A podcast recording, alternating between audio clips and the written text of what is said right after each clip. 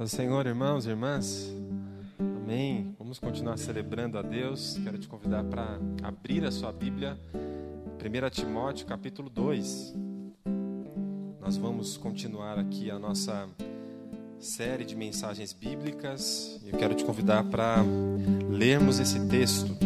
Primeira carta que Paulo escreveu a Timóteo, o capítulo 2, a partir do versículo de número 1.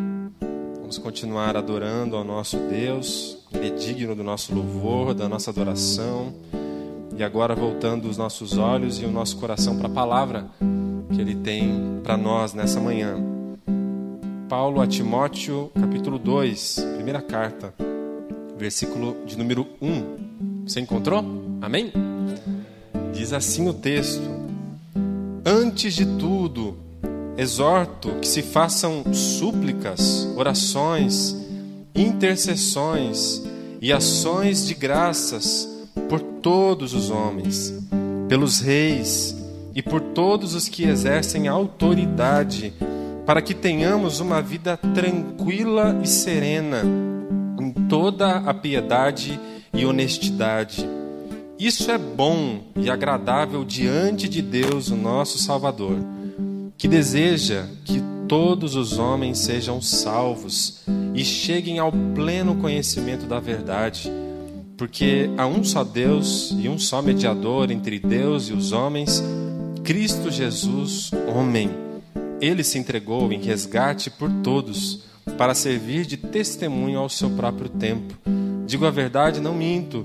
Para isso eu fui constituído pregador e apóstolo, mestre dos gentios na fé e na verdade. Amém? Vamos pedir em oração que Deus nos abençoe, que o nosso coração acolha a palavra dele nessa manhã. Ore comigo, feche seus olhos. Meu Pai, no nome de Jesus, o teu filho, nós estamos celebrando o teu nome, engrandecendo tudo que o Senhor fez e faz por nós. A tua graça, a tua misericórdia, teu favor, teu amor que se manifestou a nós e ao mundo na cruz do teu filho Jesus, onde ele se entregou por cada um de nós. Tua palavra está diante de, de cada um de nós essa manhã. Nosso coração quer acolhê-la, né? nós queremos abraçar a tua palavra, ouvi-la, entendê-la, para atendê-la, colocá-la em prática em nossas vidas. Nos ajude assim, então, pelo seu Espírito. É a nossa súplica que a Sua palavra venha ao nosso coração agora, em nome de Jesus. Amém e amém. Amém. Pode sentar, por gentileza, deixar aberta a sua Bíblia. Nós estamos né, nesse mês com essa série de mensagens intitulada Amado Timóteo, em que nós estamos olhando, ah, observando, eh, acolhendo ah, todas as orientações que Paulo traz, não somente a Timóteo, mas a toda a igreja. Então a ideia é é, nós pensarmos aqui esses princípios que Paulo ensinou primeiramente para Timóteo, mas também para toda a igreja, e trazermos esses princípios para as nossas vidas práticas. Né? Então, nós já vimos o primeiro capítulo no sábado passado, e hoje nós chegamos a esse trecho aqui, que é o capítulo 2 da carta que Paulo escreveu para Timóteo, né? do versículo 1 até o versículo 7. E a grande lição desse texto aqui, a grande orientação que Paulo traz, não somente para Timóteo, porque Timóteo deveria replicar essas orientações para a igreja, então o que Paulo ensina para Timóteo, ele ensina para a igreja, porque isso deveria repercutir nas comunidades, nas igrejas que estavam ali, não somente em Éfeso, mas na, na Ásia Menor, de modo geral. Então, nesse trecho que nós estamos lendo aqui, a principal orientação é em relação à oração. Né? Se você prestou atenção, é sobre isso que Paulo está falando. Ele está falando sobre oração. Ele está enfatizando como a oração deveria ser exercida, praticada em todas as igrejas locais de Éfeso. Né?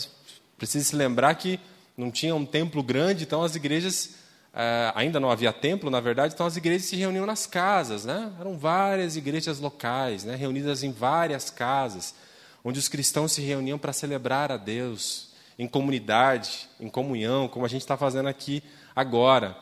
Então, Paulo está pensando nisso. Quando a igreja se reúne, quando os cristãos se ajuntam em um lugar para celebrar a Deus, eles precisam fazer uma coisa. Que coisa é essa? Orar. Essa é a ênfase desse trecho. Né? Essa é a ênfase desse trecho. A oração. E essa oração, curiosamente, não é em especial, Paulo, claro, ensina em outros momentos a orar por inúmeras outras coisas, mas nesse trecho ele está falando sobre uma oração específica, sobre uma oração que é feita em favor de todas as pessoas que não estão reunidas com a igreja. Quem são as pessoas que não estão reunidas com a igreja? São os de fora. São aqueles que ainda não estão na comunidade, são aqueles que ainda não se tornaram cristãos. Paulo enfatiza a oração por todas as pessoas que ainda não conhecem a Jesus, que ainda não abraçaram a verdade de que só Jesus é o Senhor e Salvador desse mundo, que somente Jesus salva. A, orientação de Paulo aqui é para que a igreja ore por todas as pessoas que ainda não chegaram a esse conhecimento da verdade em Jesus Cristo. Então, essa é a ênfase aqui, esse, é, é, esse o ensino que Paulo traz para Timóteo, que deveria ser é, repercutido aqui na igreja. Então, se eu pudesse dividir, eu dividiria esse trecho em duas partes. Primeiro, a orientação de Paulo quanto à oração por todas as pessoas, e no segundo momento, os motivos que Paulo traz sobre a oração em favor de todas as pessoas. Então, primeiro, Paulo traz uma orientação, depois, ele traz os motivos para seguirmos essa orientação. Então, nessa primeira parte aqui, que é o, versículo 1 e versículo 2, Paulo explicita qual é a sua orientação quanto à oração em favor de todas as pessoas. É como se ele qualificasse essa oração, como se ele caracterizasse essa oração. Ele dissesse como é que ele quer que essa oração seja. Né? E claro, a palavra de Paulo aqui é a palavra de Deus para nós, porque ele foi inspirado. Então, como é que Deus quer que seja a nossa oração? Essa é a ideia aqui desses dois primeiros versículos, em que nós encontramos a orientação quanto à oração em favor de todas as pessoas. Então, como que Deus quer que seja a nossa oração? Ele qualifica, ele explica, ele caracteriza. Em primeiro lugar, ele diz que essa oração em favor de todas as pessoas, e todas as pessoas aqui são as pessoas uh, que estão fora né, da, do espaço da comunidade cristã, as pessoas que ainda não conhecem Jesus, essa oração precisa ser, em primeiro lugar, prioritária. Porque começa desse jeito o trecho, não é? No versículo 1. Antes de tudo. Antes de tudo. Alguém poderia entender que Paulo está uh, dizendo: olha, antes de tudo que eu tenho para dizer, eu digo primeiro uh, isto sobre a oração. Mas essa não é a ideia. A ideia de antes de tudo aqui não é a prioridade é, do conteúdo da carta. Esse antes de tudo é a prioridade no sentido de proeminência, de importância. Quando Paulo fala assim, olha, antes de tudo, ele está dizendo assim: mais importante do que tudo que eu tenho para falar para vocês. O que deve ser proeminente, o que deve ser enfatizado, o que deve ser em grau de importância colocado em primeiro lugar na igreja. Paulo diz: antes de tudo, eu peço, eu exorto para que se façam súplicas, para que se façam orações, intercessões e ações de graças por todos os homens. Paulo diz que essa oração por todos os homens, por todas as pessoas, essa oração pelo mundo, essa oração, ela tem um grau de importância ah, tal que diz Paulo, deve ser ah, enfatizado pela igreja. Isso é tão importante porque, normalmente, nós priorizamos outros tipos de oração. Né? Nós priorizamos a oração por nós mesmos, né? nós priorizamos a oração pelo nosso trabalho, pelas nossas dificuldades, nós priorizamos a, a oração por pessoas próximas de nós. Né? Mas Paulo está dizendo que é preciso uma outra ênfase, uma outra prioridade. Ele está dizendo que tem algo ainda mais importante, que a igreja de Jesus, quando está reunida, ela deveria ter um olhar para fora, ela deveria ter um olhar para o mundo. E isso deveria ser importante. Isso não significa dizer que a oração pelas pessoas, né, a intercessão pelas pessoas que estão fora da igreja, pelas pessoas que ainda ah, não conhecem a graça do Senhor Jesus, não significa que isso deve ser o primeiro na ordem litúrgica. Significa que deve ter um papel de importância, ah, um espaço importante na vida da igreja. Então, na vida da igreja, na vida de cada cristão, existe um espaço que é importante, o um espaço da nossa agenda, do nosso culto, da nossa vida, em que o nosso coração se volta para aqueles que não estão perto de nós, para aqueles que ainda não conhecem a Jesus, para aqueles que precisam conhecer essa verdade. Então, essa oração por todas as pessoas, diz Paulo, ela deve ser prioritária. Em segundo lugar, ele caracteriza essa oração não somente como prioritária, mas também como abrangente. A expressão que vai se repetir em todo esse trecho aqui, do versículo 1 até o versículo 7, é a expressão todos. Todos. Para dar a ideia de inclusividade, para dar a ideia de universalidade, para dar a ideia de abrangência dessa oração. Eu devo orar por quem? Paulo vai repetir essa expressão, por todos. Todos. Não é isso que diz o texto? Versículo 1. Antes de tudo, exorto que se façam súplicas, orações, intercessões e ações de graças por todos os homens. Todos os homens. Por quê? Versículo 4. Porque Deus deseja que todos os homens sejam salvos. Não é? E não somente isso, versículo 6.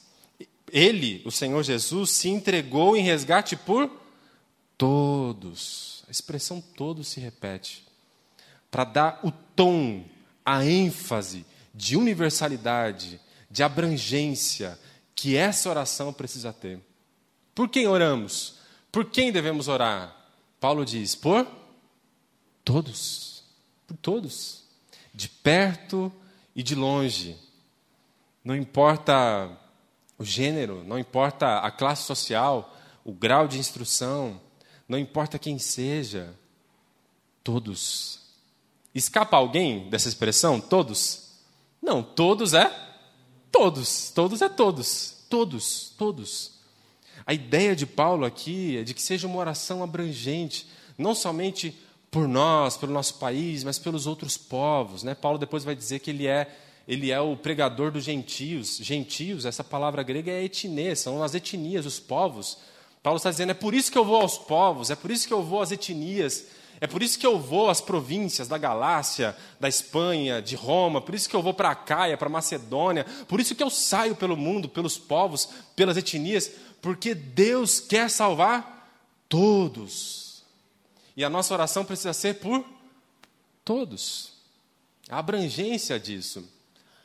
É bem possível que Paulo aqui, já nessa oração, esteja corrigindo alguns erros que, como nós vimos na mensagem passada, estavam ah, se espalhando na igreja de Éfeso, por causa daquelas heresias que estavam sendo disseminadas pelos falsos mestres, muitos deles presbíteros da igreja, como nós vimos.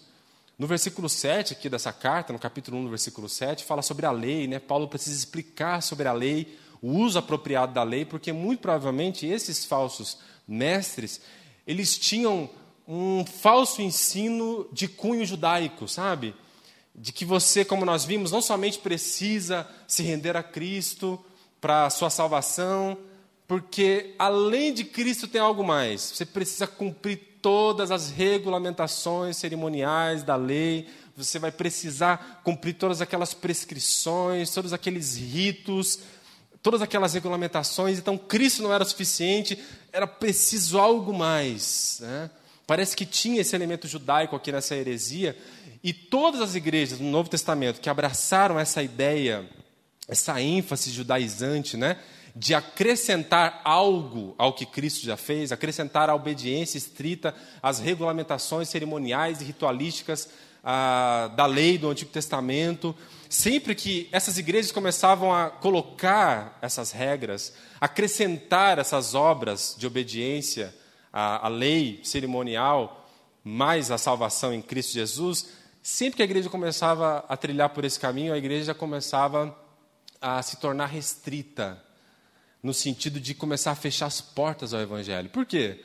Porque, naturalmente, não é todo mundo agora que pode ser salvo.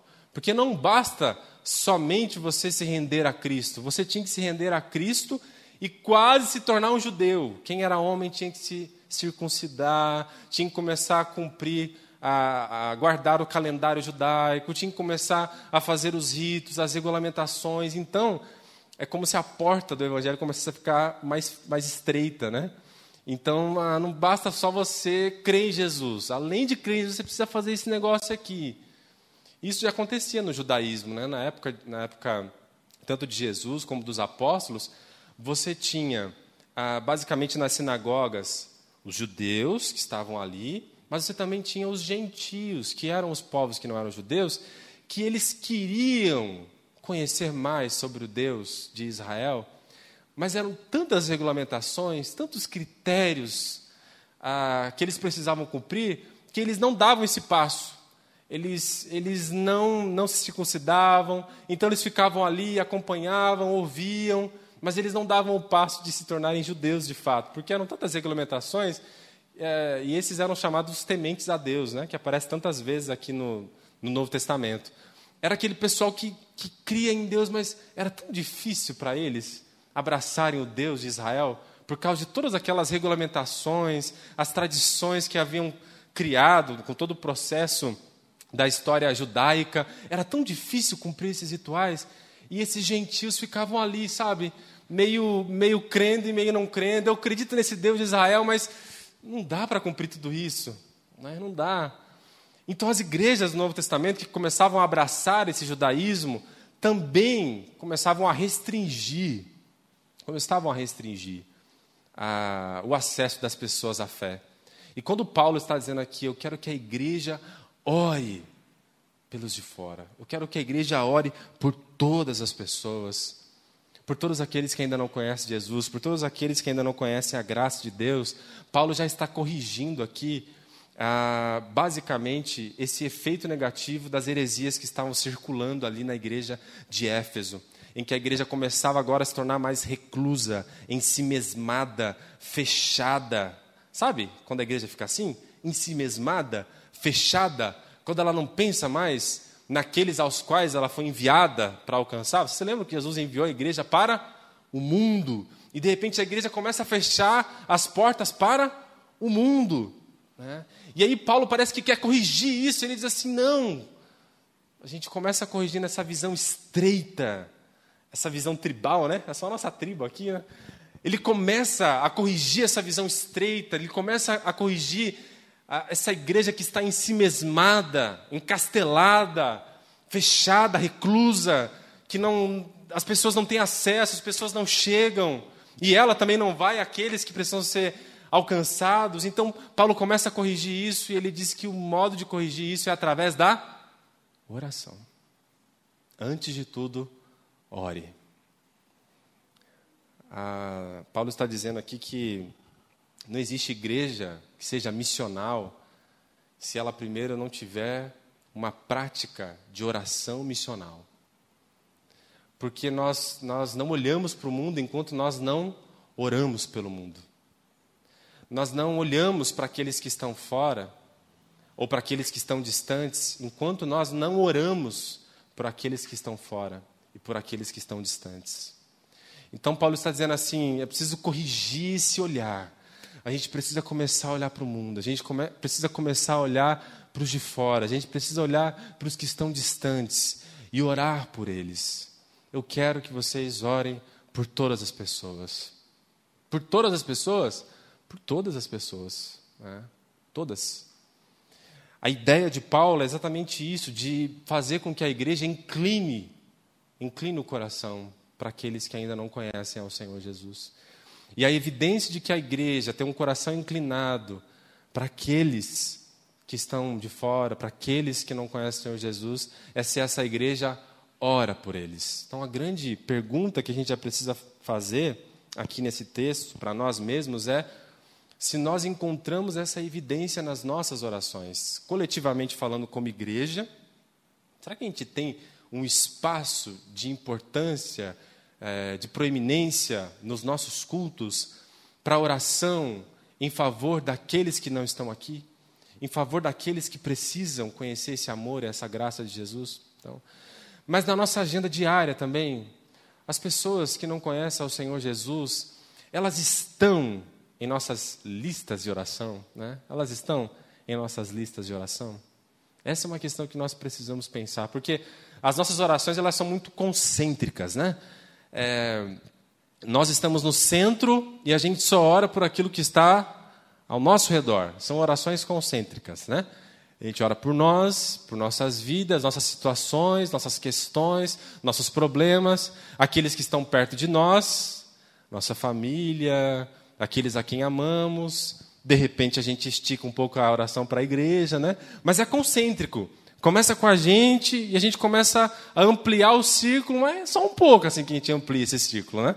E daqui a pouco já volta de novo para a gente, né? Então são orações concêntricas. E Paulo diz: não é assim que deve ser. Não é assim que deve ser.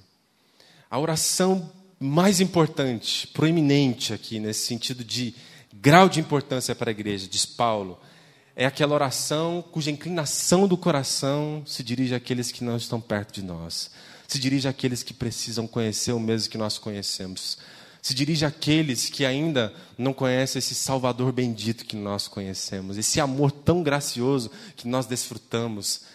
Paulo diz: e a estes, e é por estes que a oração precisa ser dirigida, porque ele diz que essa oração precisa ser feita em favor de todos os homens, em favor, em favor de todas as pessoas, não contra as pessoas. Né? Eu já conheci muito crente que orava contra pessoas, né? Mas a oração não pode ser contra, a oração tem que ser a favor, em prol.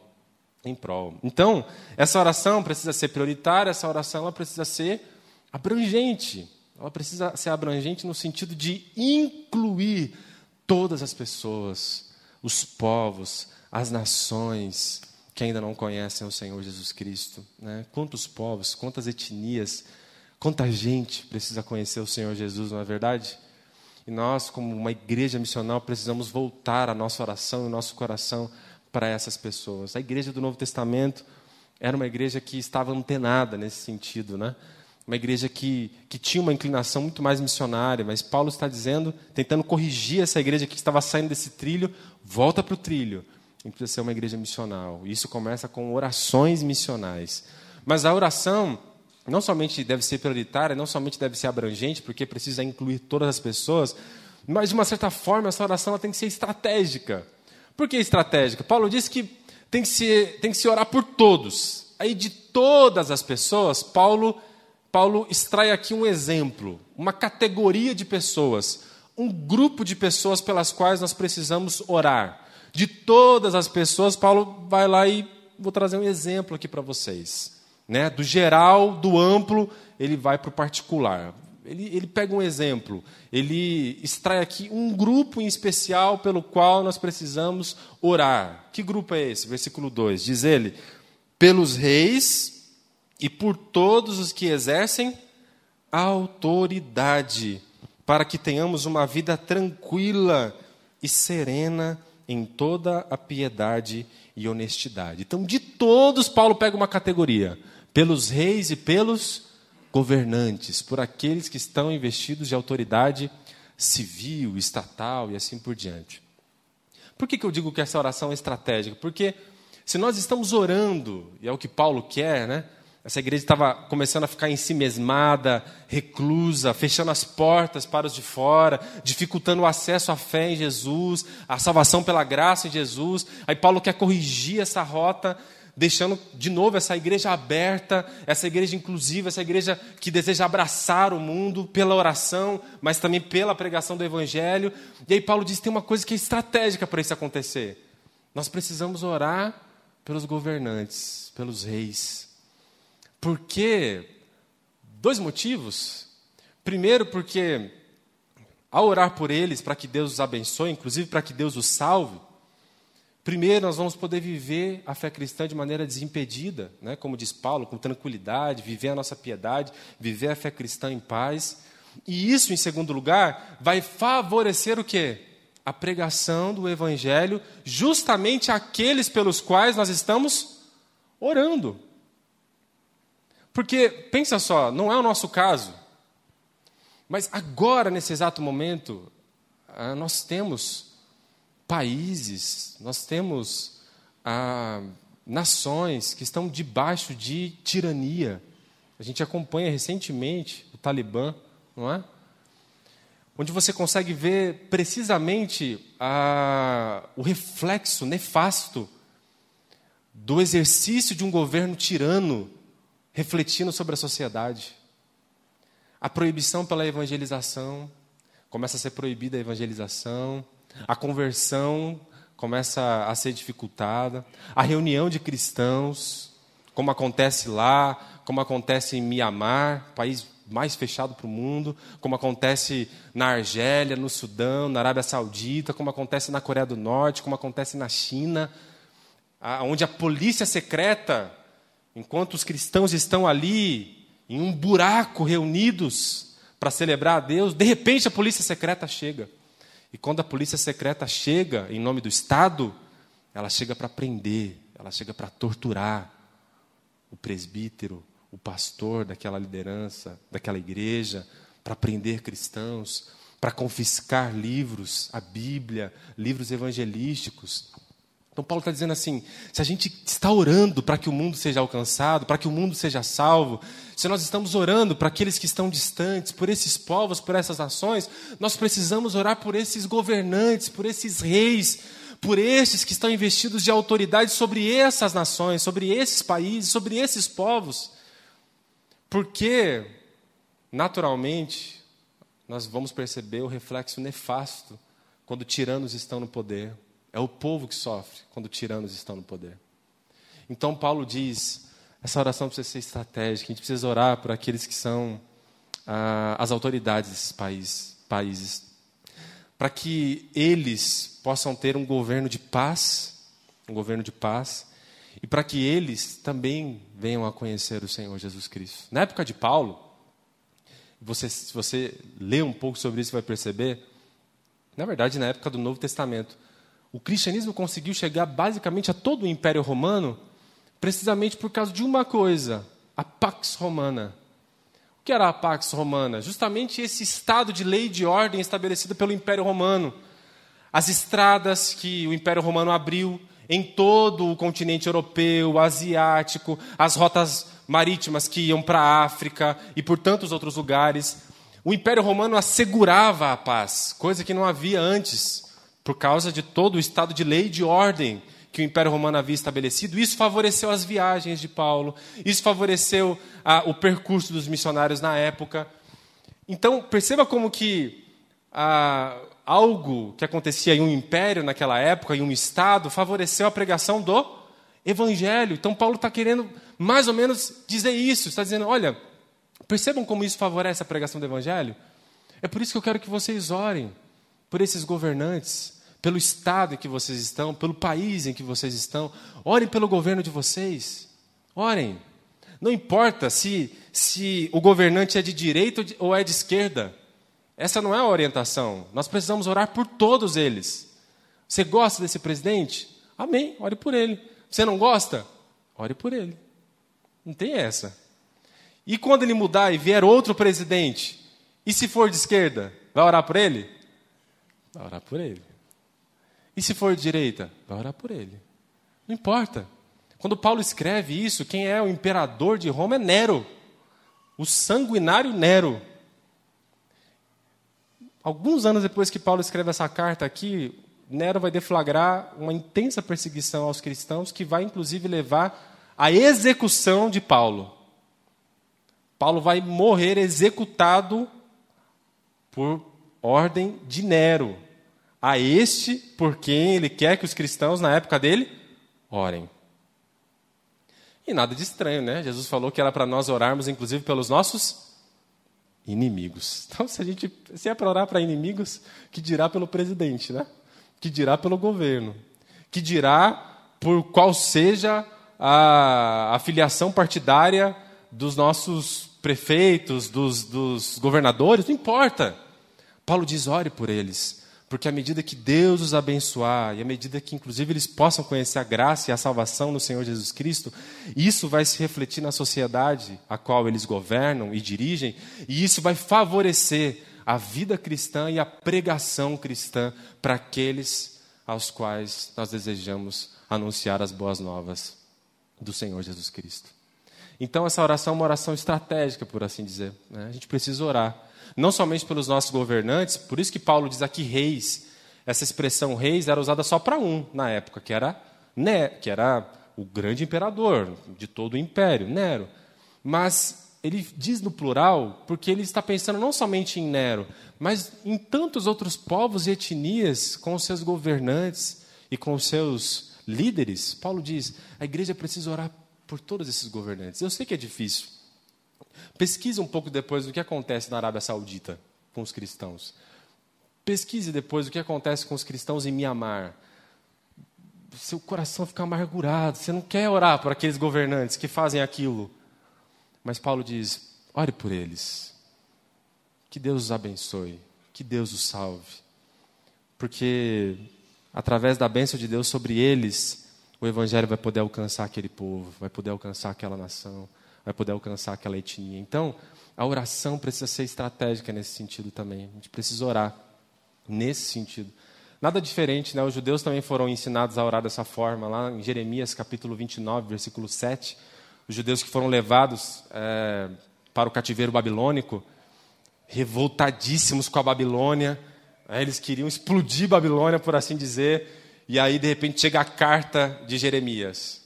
Bom, Jeremias vai ensinar a gente a, a, a se rebelar contra a Babilônia. De repente, no versículo 7 está lá: ore pela paz da Babilônia. O pessoal, como assim? A Babilônia destruiu o nosso templo, devastou a nossa cidade, matou jovens e crianças, nos trouxe para cá. E aí diz Jeremias, Jeremias, ore pela Babilônia. Ore pela paz da Babilônia. Porque na paz da Babilônia vocês também terão paz. Na paz da Babilônia vocês também terão paz. E onde foi que as sinagogas começaram, né? Na Babilônia, justamente nesse período. E ali Deus começa a agir na história de maneira que a gente nem imagina, para depois expandir o evangelho ah, de forma gloriosa. Né? As sinagogas depois seriam é, os primeiros lugares aos quais Paulo iria, o cristianismo iria, e a partir dela os núcleos cristãos se estabeleceriam. Né? Mas perceba como que Deus quer a nossa oração de maneira prioritária pelos não cristãos, de maneira abrangente, incluindo todos os não cristãos, e também de maneira estratégica, né? orando para que haja as condições, os meios favoráveis para que o evangelho alcance todas as pessoas. E aí, claro, a última parte da, do texto, Paulo mostra os motivos pelas quais nós devemos orar com prioridade, também com abrangência e também com a estratégia, ou de maneira estratégica. Claro, o primeiro motivo Paulo explicita. Por que a gente precisa orar por todos? Por que essa deve ser importante? Por que essa oração deve ser importante na igreja? Diz o versículo de número ah, 3. Isso é bom e agradável diante de Deus, o nosso Salvador, que deseja que todos os homens sejam salvos e cheguem ao pleno conhecimento da verdade. Aí, depois que Paulo orientou, eu quero que vocês tenham orações missionais. Vocês estão muito estreitos aí, com a porta fechada, impedindo as pessoas. Não façam isso, não. A igreja precisa abraçar o mundo com a oração. Abraçar o mundo com a oração. E por que, que nós precisamos abraçar o mundo com a oração? Porque Deus quer salvar o mundo. Porque Deus quer salvar a todos. Isso é bom e agradável diante de Deus, que deseja que todos os homens sejam salvos. Essa é a vontade de Deus. E normalmente a gente quer colocar a nossa vontade na oração, né? Normalmente é assim. Mas Jesus desde sempre já ensinou, olha, quando vocês forem orar, o que a gente pede sempre? Seja feita a tua vontade. Oração é alinhar a nossa vontade à vontade de de Deus. Paulo está dizendo assim: sabe qual é a vontade de Deus? Salvar as pessoas. Salvar aqueles que não estão aqui com a gente. Salvar o mundo. Deus quer. Deus quer salvar todos. Então, se essa é a vontade de Deus, qual deve ser a minha vontade? A mesma. E eu devo orar por isso, Paulo está dizendo. Essa é a vontade de Deus. Porque Deus ama a todos, né?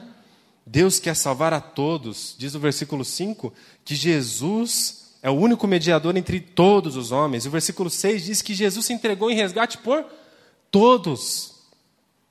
Olha o versículo, olha o capítulo 4, versículo 10, o que Paulo diz. Dessa mesma carta, capítulo 4, versículo 10. Pois é para isso que trabalhamos e lutamos, Paulo diz, porque temos colocado a nossa esperança no Deus vivo, o Salvador de todos os homens, especialmente em favor dos que creem. Aqui, ó, os que creem. Mas ele só veio para nós? Não, ele veio para todos. Veja 1 João capítulo 2, versículo 2. Olha só o que diz esse texto. 1 João capítulo 2, versículo 2. 2, 2. Diz que ele, o Senhor Jesus, é a propiciação pelos nossos pecados, os nossos, ó, da igreja, mas somente os nossos? Não. Não somente pelos nossos pecados, mas pelos pecados do mundo. 1 João 2, 2. Não somente pelos nossos pecados, mas pelos pecados do mundo. Aliás, falando em mundo, o Evangelho de João é o que mais fala sobre isso, né? Diz que Jesus é o cordeiro que tira o pecado do mundo inteiro. Diz João 3,16 que Deus amou o mundo. O mundo. Que mundo é esse no Evangelho de João? É só você acompanhar. É o mundo para o qual Jesus veio e que não o reconheceu, e que o traiu, e que o entregou à morte. Que mundo é esse no Evangelho de João? É o mundo rebelde que Jesus diz sobre Satanás que ele é o príncipe desse mundo. Que mundo é esse? É o mundo que jaz no maligno. É o mundo que matou Jesus. Aí chega o Evangelho e diz: Esse mundo rebelde, Deus o ama e enviou o seu filho Jesus para morrer por esse mundo, por todas as pessoas. Por que, que eu preciso orar por todas as pessoas? Porque Deus ama todas as pessoas. Você pode sair daqui hoje e dizer para qualquer pessoa: Deus te ama.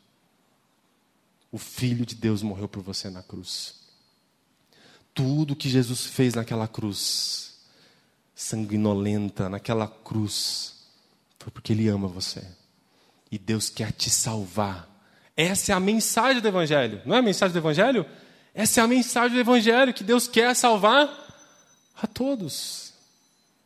Então, esse é o motivo da oração por todos, porque Deus quer salvar a todos. Mas, em segundo lugar, outro motivo é que Conquanto a salvação seja para todas as pessoas, o sacrifício de Jesus foi por todos. O sacrifício de Jesus foi por todos.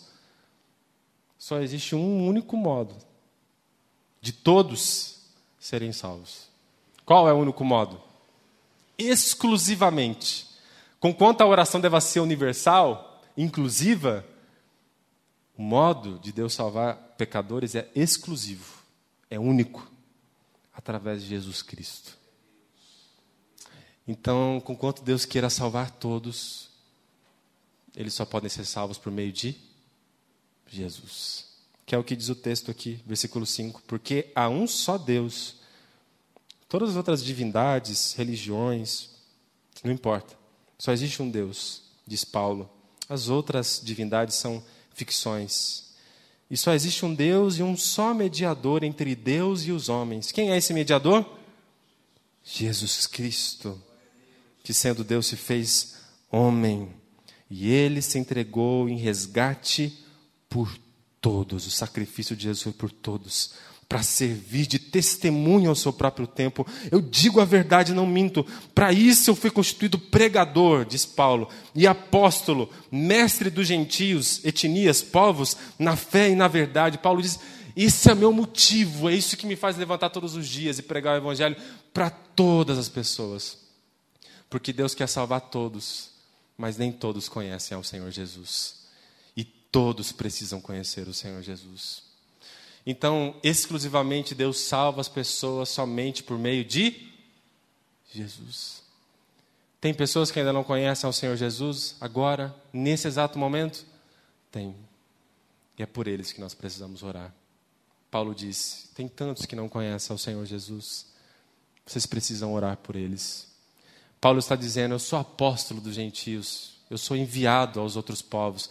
Deus me enviou a esses outros povos. Eu peço que vocês orem por esses povos. Eu peço que vocês orem por aqueles que ainda não conhecem o Senhor Jesus. De perto e de longe. De perto e de longe. Não importa se é ateu ou se é religioso.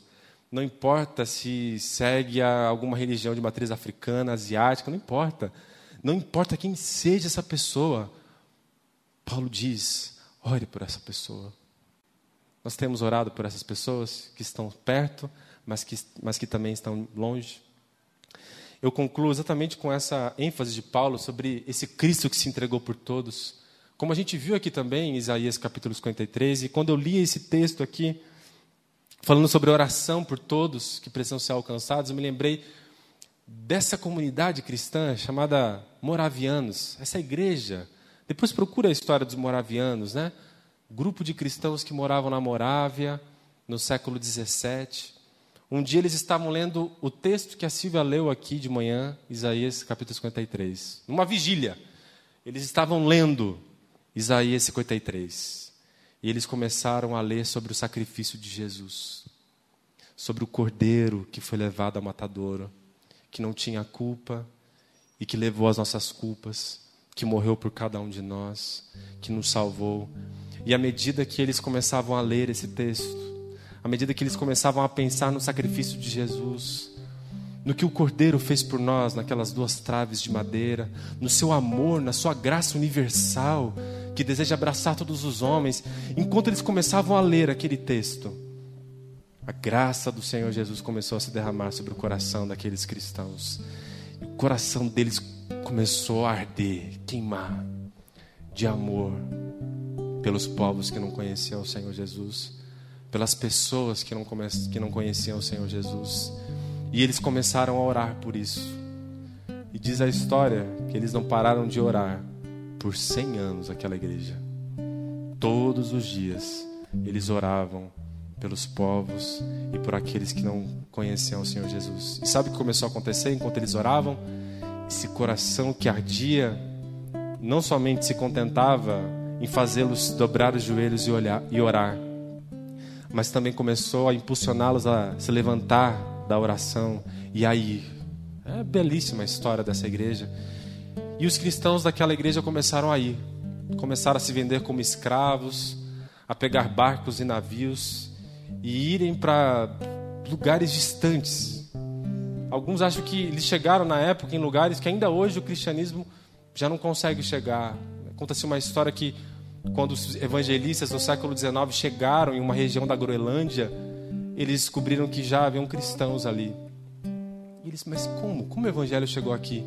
Eles perceberam que havia chegado dois séculos antes cristãos moravianos que saíram de suas casas depois de começar a orar pelos povos, pelo mundo. Eles começaram a abraçar o mundo. Sabe como que era o lema dos moravianos? com base em Isaías 53, com base no que Paulo diz aqui que Jesus se entregou por todos, o lema deles era esse: que o cordeiro que foi imolado receba a recompensa do seu sacrifício. Jesus, o cordeiro, foi morto na cruz, imolado pelos nossos pecados, e ele comprou homens e mulheres de todos os povos, nações. Ele morreu por todas as pessoas. E enquanto eles se vendiam como escravos para alcançar aqueles pelos quais eles oravam, eles sempre saíam repetindo esse lema: Por que, que você vai? eles diriam: Para que o cordeiro que foi imolado receba a sua recompensa. Ele já comprou as pessoas, ele já pagou o preço por elas, ele já morreu para salvá-las. Eles diziam: E agora eu estou indo lá contar para eles que Jesus morreu por eles, que Jesus os ama, que Jesus quer salvá-los, porque Jesus já, já fez isso por eles, ele já pagou o preço. Então agora eu vou lá. E à medida que esses homens e mulheres e crianças vão se convertendo, o cordeiro vai recebendo a recompensa de tudo que ele fez na cruz.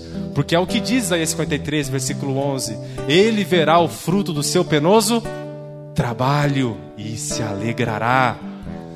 Dos céus, o cordeiro se alegra, não é? O que Jesus disse? Que há festa nos céus quando o pecador vem aos braços do Pai. E à medida que os povos começam a vir, e aqueles de perto e de longe começam a vir para Jesus, o cordeiro se alegra e diz: Eis o fruto do meu penoso trabalho na cruz. Sigamos o exemplo dessa igreja, sigamos o exemplo que Paulo nos dá orando. Vamos orar por isso?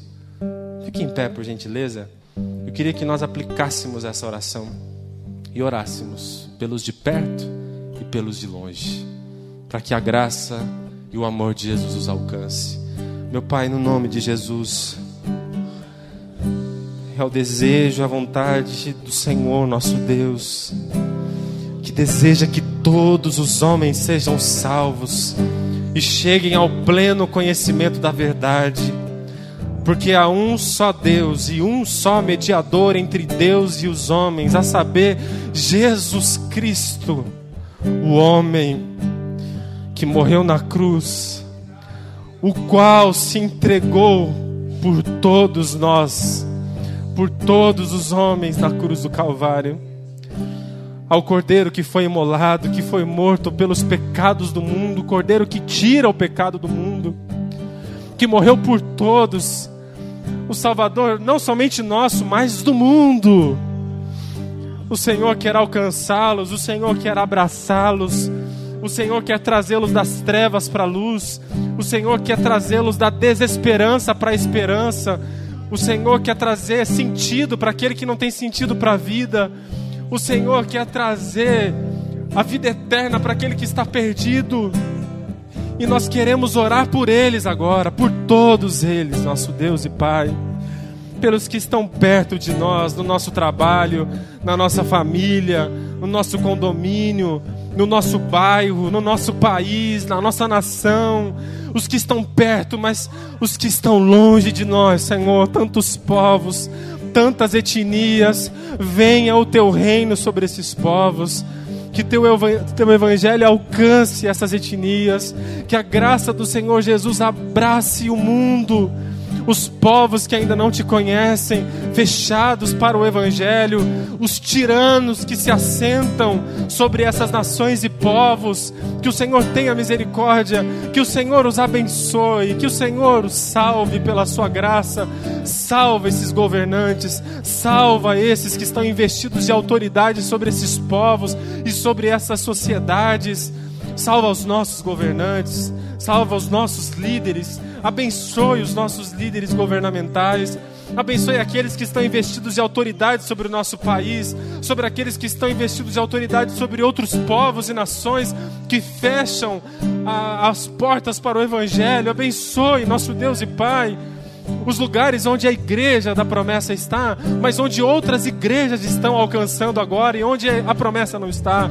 Onde lugares que ainda o Evangelho não chegou, Senhor, na Ásia, na Oceania, em lugares da África. Alcance o lugar onde há agora opressão e perseguição cristã. A China, a Coreia do Norte, a Arábia Saudita, a Argélia, o Sudão, abençoe Mianmar, abençoe a Índia, tantos lugares, nosso Deus e Pai, que precisam que as portas sejam abertas para a Sua graça para que missionários adentrem, para que o Evangelho se espalhe, para que o Cordeiro possa ser conhecido.